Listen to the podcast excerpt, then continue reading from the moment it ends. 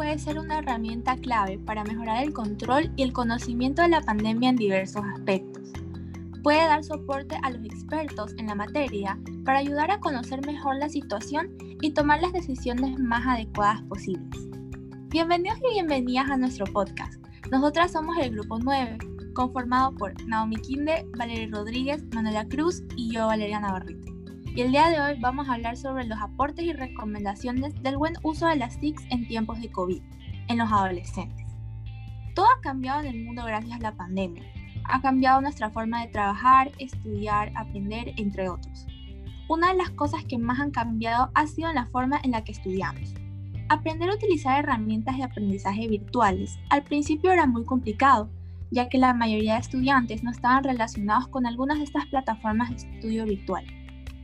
Herramientas como Zoom y Dropbox están teniendo un auge entre el ámbito laboral, puesto que permiten la comunicación y la colaboración digital, dando como resultado un trabajo remoto sin precedentes. Es cierto, todos hemos experimentado fallas o ciertas dificultades en la comunicación digital, y es por ello que la realidad virtual podría ser considerada como una nueva alternativa real a las videollamadas, permitiendo que las personas sientan que están en el mismo espacio o lugar, trabajando en equipo y tomando decisiones conjuntas entre ellos. Como dijimos anteriormente, uno de los mejores usos de las TIC en los adolescentes en tiempos de pandemia es utilizarlas para la educación. La enseñanza representa un reto a la hora de encontrar nuevas dinámicas y formas de transmitir nuestro conocimiento a otros, sobre todo en tiempos en los que la información es casi inmediata y nuestras dinámicas de socialización han cambiado. La educación virtual es uno de los nuevos métodos de enseñanza en la actualidad y utiliza la tecnología para educar de forma remota, eliminando las barreras de la distancia y, por qué no, tiempo.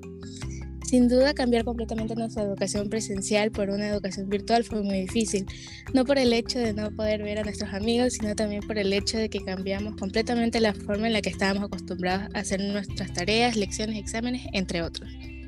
Las TIC sin duda han jugado un papel muy grande en la educación en línea, ya que gracias a ellas podemos aprender virtualmente tal cual como lo hacemos recientemente. Ahora más que nunca la tecnología y las plataformas virtuales no solo nos sirven para divertirnos, sino que también nos ayudan principalmente para aprender y estudiar.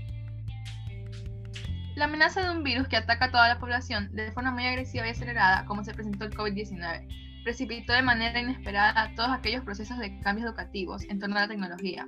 Las tan nombradas TICs, el fenómeno de los avances tecnológicos en el campo de la comunicación y de la informática, ha enriquecido los instrumentos de, la tecnología educativa con la incorporación de herramientas digitales de grabación, reproducción y transmisión de texto, sonido e imágenes. Aunque el uso de herramientas tecnológicas como las aulas virtuales, las bibliotecas digitales o las conferencias virtuales no son nuevas, pues desde hace años han sido usadas en la educación abierta y en la educación a distancia, su implementación en la educación presencial puede ser poco conocida y empleada. Ante esta emergencia sanitaria, los especialistas de tecnología para la educación explican que hacer el uso de estas herramientas puede implicar grandes retos, pues en principio las estrategias pedagógicas deben modificarse y las brechas digitales pueden limitar el acceso a la educación a una parte de la población. Uno de los mayores aportes de la tecnología en los adolescentes en tiempos de pandemia es que así podemos estudiar gracias a la tecnología, a varias plataformas educativas virtuales. Podemos aprender y estudiar a distancia. Como dijimos al inicio, la, mayoría de estudiantes no les era sencillo aprender con estas plataformas, ya que no sabían cómo usarlas, pero con el tiempo, poco a poco, cada quien se fue relacionando con estas plataformas de aprendizaje. Algunas recomendaciones para los adolescentes para el buen uso de la tecnología. Usarla principalmente para estudiar. Usar buscadores de Internet para buscar información de tareas, exámenes, investigaciones, lecciones, etc. Apoyarse en las, redes sociales para informarse, consumir información de fuentes que transmitan información verificada y real. Muchas gracias por haber escuchado nuestro podcast. Muchas gracias por haberse quedado al final y sobre todo esperamos que hayan aprendido un poquito más sobre la tecnología y las funciones que tienen ahora en esta pandemia. Muchas gracias nuevamente y hasta la próxima.